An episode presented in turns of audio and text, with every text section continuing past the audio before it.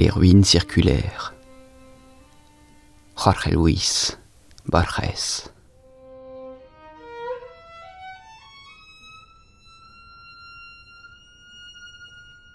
Les ruines circulaires, c'est l'histoire d'un rêveur.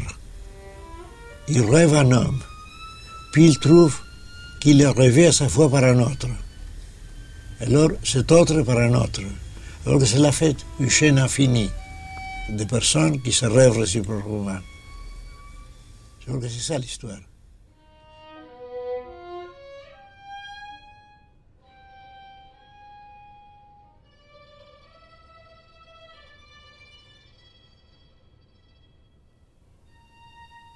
Nul ne le vit débarquer dans la nuit unanime.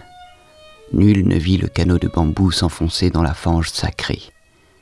Mais quelques jours plus tard, nul n'ignorait que l'homme taciturne venait du sud et qu'il avait pour patrie un des villages infinis qui sont en amont, sur le flanc violent de la montagne, où la langue zendé n'est pas contaminée par le grec et où la lèpre est rare.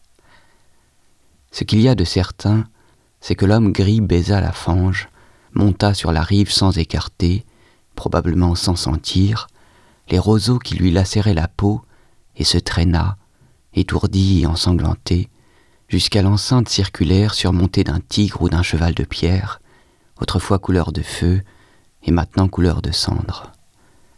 Cette enceinte est un temple dévoré par les incendies anciens et profané par la forêt paludéenne, dont le dieu ne reçoit pas les honneurs des hommes. L'étranger s'allongea contre le piédestal, le soleil haut l'éveilla. Il constata sans étonnement ses blessures s'étaient cicatrisées. Il ferma ses yeux pâles et s'endormit, non par faiblesse de la chair, mais par décision de la volonté. Il savait que ce temple était le lieu requis pour son invincible dessein. Il savait que les arbres incessants n'avaient pas réussi à étrangler en aval les ruines d'un autre temple propice, aux dieux incendiés et morts également. Il savait que son devoir immédiat était de dormir. Vers minuit, il fut réveillé par le cri inconsolable d'un oiseau. Des traces de pieds nus, des figues et une cruche l'avertirent que les hommes de la région avaient épié respectueusement son sommeil et sollicitaient sa protection ou craignaient sa magie. Il sentit le froid de la peur et chercha dans la muraille dilapidée une niche sépulcrale et se couvrit de feuilles inconnues. Le dessein qui le guidait n'était pas impossible, bien que surnaturel. Il voulait rêver un homme. Il voulait le rêver avec une intégrité minutieuse et l'imposer à la réalité. Ce projet magique avait épuisé tout l'espace de son âme. Si quelqu'un lui avait demandé son propre nom ou quelques traits de sa vie antérieure, il n'aurait pas su répondre. Le temple inhabité et en ruine lui convenait, parce que c'était un minimum de monde visible, le voisinage des paysans aussi, car ceux-ci se chargeaient de subvenir à ses besoins frugaux. Le riz et les fruits de leur tribu étaient un aliment suffisant pour son corps, consacré à la seule tâche de dormir et de rêver. Au début, les rêves étaient chaotiques. Peu après, ils furent de nature dialectique. L'étranger se rêvait au centre d'un amphithéâtre circulaire qui était en quelque sorte le temple incendié. Des nuées d'élèves taciturnes fatiguaient les gradins. Les visages des derniers pendaient à des siècles de distance et à une hauteur stellaire. Mais ils étaient tout à fait précis. L'homme leur dictait des leçons d'anatomie, de cosmographie, de magie. Les visages écoutaient avidement et essayaient de répondre avec intelligence, comme s'ils devinaient l'importance de cet examen qui rachèterait l'un d'eux de sa condition de vaine apparence et l'interpolerait dans un monde réel. L'homme, dans le rêve et dans la veille, considérait les réponses de ces fantômes, ne se laissait pas enjôler par les imposteurs, devinait à de certaines perplexités un entendement croissant. Il cherchait une âme qui mérita de participer à l'univers.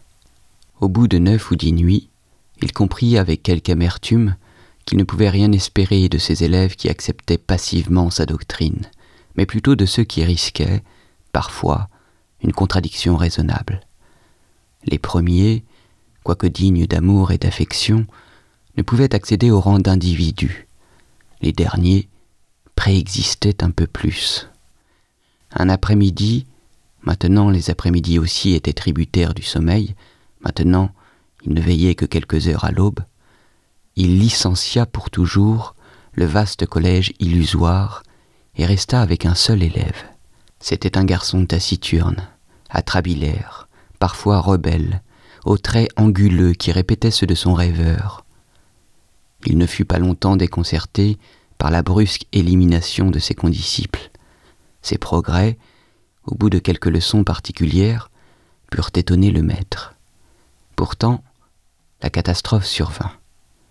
L'homme, un jour, émergea du rêve comme d'un désert visqueux, regarda la vaine lumière de l'après-midi, qu'il confondit tout d'abord avec l'aurore, et comprit qu'il n'avait pas rêvé.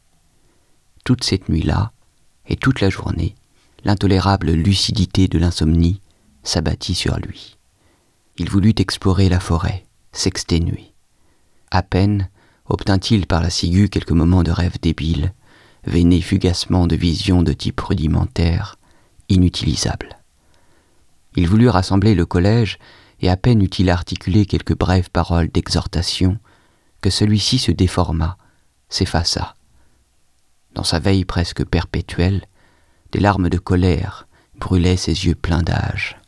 Il comprit que l'entreprise de modeler la matière incohérente et vertigineuse dont se composent les rêves est la plus ardue à laquelle puisse s'attaquer un homme, même s'il pénètre toutes les énigmes de l'ordre supérieur et inférieur, bien plus ardue que de tisser une corde de sable ou de monnayer le vent sans face. Il comprit qu'un échec initial était inévitable. Il jura d'oublier l'énorme hallucination qui l'avait égaré au début et chercha une autre méthode de travail. Avant de l'éprouver, il consacra un mois à la restauration des forces que le délire avait gaspillées. Il abandonna toute préméditation de rêve et, presque sur le champ, parvint à dormir pendant une raisonnable partie du jour. Les rares fois qu'il rêva durant cette période, il ne fit pas attention aux rêves. Pour reprendre son travail, il attendit que le disque de la lune fût parfait. Puis, l'après-midi, il se purifia dans les eaux du fleuve, adora les dieux planétaires, prononça les syllabes licites d'un nom puissant et s'endormit. Presque immédiatement, il rêva d'un cœur qui battait. Il le rêva actif, chaud, secret, de la grandeur d'un poing fermé, grena dans la pénombre d'un corps humain, encore sans visage ni sexe. Il le rêva avec un minutieux amour pendant quatorze nuits lucides. Chaque nuit, il le percevait avec une plus grande évidence. Il ne le touchait pas, il se bornait à l'attester, à l'observer, parfois à le corriger du regard. Il le percevait, le vivait du fond de multiples distances et sous de nombreux angles. La quatorzième nuit, il frôla de l'index l'artère pulmonaire et puis tout le cœur, du dehors et du dedans. L'examen le satisfit. Délibérément, il ne rêva pas pendant une nuit. Puis, il reprit le cœur, invoqua le nom d'une planète et essaya de voir un autre des organes principaux. Avant un an, il en arriva au squelette, aux paupières. Imaginer les cheveux innombrables fut peut-être la tâche la plus difficile. Il rêva un homme entier, un jeune homme, mais celui-ci ne se dressait pas, ni ne parlait, ni ne pouvait ouvrir les yeux. Nuit après nuit, l'homme le rêvait endormi. Dans les cosmogonies gnostiques, les démiurges pétrissent un rouge Adam qui ne parvient pas à se mettre debout. Aussi inhabile et rude et élémentaire que cet Adam de poussière était l'Adam de rêve que les nuits du magicien avaient fabriqué. Un après-midi, l'homme détruisit presque toute son œuvre, mais il se repentit. Il aurait mieux valu pour lui qu'il la détruisît. Après avoir épuisé les vœux aux esprits de la terre et du fleuve, il se jeta aux pieds de l'effigie, qui était peut-être un tigre et peut-être un poulain, et implora son secours inconnu. Ce crépuscule-là, il rêva de la statue, Il la rêva vivante, frémissante. Ce n'était pas un atroce bâtard de tigre et de poulain, mais ces deux créatures véhémentes à la fois, et aussi un taureau, une rose, une tempête. Ce Dieu multiple lui révéla que son nom terrestre était feu, que dans ce temple circulaire, et dans d'autres semblables, on lui avait offert des sacrifices et rendu un culte, et qu'il animerait magiquement le fantôme rêvé, de sorte que toutes les créatures, excepté le feu lui-même et le rêveur, le prendraient pour un homme en chair et en os. Il lui ordonna de l'envoyer, une fois instruit dans les rites, jusqu'à l'autre temple en ruine, dont les pyramides persistent en aval, pour qu'une voix le glorifiât dans cet édifice désert. Dans le rêve de l'homme qui rêvait, le rêvé s'éveilla. Le magicien exécuta ses ordres. Il consacra un délai, qui finalement embrassa deux ans, à lui découvrir les arcanes de l'univers et du culte du feu. Il souffrait intimement se séparer de lui. Sous le prétexte de la nécessité pédagogique, il reculait chaque jour les heures consacrées au sommeil. Il refit aussi l'épaule droite, peut-être déficiente. Parfois, il était tourmenté par l'impression que tout cela était déjà arrivé. En général, ses jours étaient heureux. En fermant les yeux, il pensait Maintenant, je serai avec mon fils, ou plus rarement, le fils que j'ai engendré m'attend et n'existera pas si je n'y vais pas. Il l'accoutuma graduellement à la réalité. Une fois, il lui ordonna de dresser un drapeau sur une cime lointaine. Le lendemain, le drapeau flottait sur la cime. Il essaya d'autres expériences analogues, de plus en plus audacieuses. Il comprit avec une certaine amertume que son enfant était prêt à naître, et peut-être impatient. Cette nuit-là, il l'embrassa pour la première fois, et l'envoya dans l'autre temple dont les vestiges blanchoient en aval, un grand nombre de lieux de forêts inextricables et de marécages.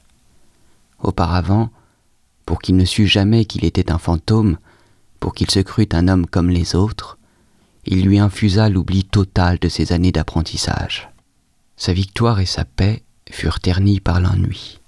Dans les crépuscules du soir et de l'aube, il se prosternait devant l'image de Pierre, se figurant peut-être que son fils exécutait des rites identiques dans d'autres ruines circulaires en aval. La nuit, il ne rêvait pas, ou rêvait comme le font tous les hommes. Il percevait avec une certaine pâleur les sons et les formes de l'univers. Le fils absent s'alimentait de ces diminutions de son âme. Le dessein de sa vie était comblé. L'homme demeura dans une sorte d'extase. Au bout d'un temps, que certains narrateurs de son histoire préfèrent calculer en années et d'autres en lustres, il fut réveillé à minuit par deux rameurs. Il ne put voir leur visage, mais ils lui parlèrent d'un magicien dans le temple du Nord, capable de marcher sur le feu et de ne pas se brûler. Le magicien se rappela brusquement les paroles du Dieu. Il se rappela que de toutes les créatures du globe, le feu était la seule qui savait que son fils était un fantôme. Ce souvenir, apaisant tout d'abord, finit par le tourmenter.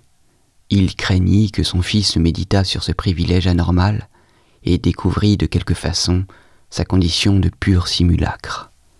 Ne pas être un homme, être la projection du rêve d'un autre homme, quelle humiliation incomparable, quel vertige. Tout père s'intéresse aux enfants qu'il a procréés, qu'il a permis, dans une pure confusion ou dans le bonheur. Il est naturel que le magicien ait craint pour l'avenir de ce fils, pensé entraille après entraille et trait par trait, en mille et une nuits secrètes. Le terme de ses réflexions fut brusque, mais il fut annoncé par quelques signes. D'abord, après une longue sécheresse, un nuage lointain sur une colline, léger comme un oiseau.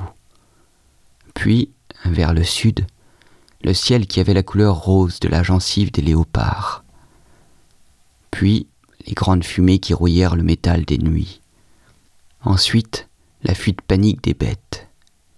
Car ce qui était arrivé il y a bien des siècles se répéta. Les ruines du sanctuaire du dieu du feu furent détruites par le feu.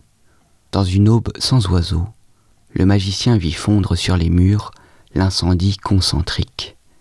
Un instant, il pensa se réfugier dans les eaux, mais il comprit aussitôt la mort venait couronner sa vieillesse et l'absoudre de ses travaux. Il marcha sur les lambeaux de feu. Ceux-ci ne mordirent pas sa chair. Ils le caressèrent et l'inondèrent sans chaleur et sans combustion. Avec soulagement, avec humiliation, avec terreur, il comprit que lui aussi était une apparence, qu'un autre était en train de le rêver.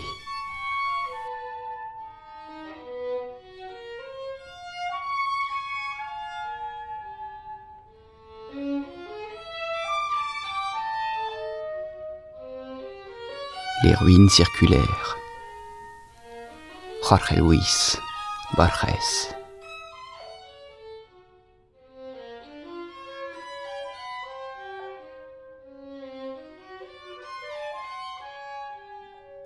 Pour cette histoire, il faut que tout soit faux.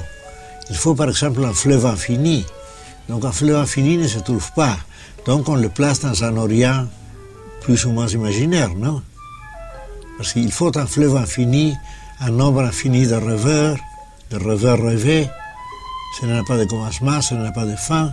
Donc, il faut tout, cette, tout ce prestige de l'Orient, ou de ce que nous signifions par, l'Orient. Ce n'est pas l'Orient. C'est vrai, évidemment. L'Orient de l'imagination, l'Orient de mille et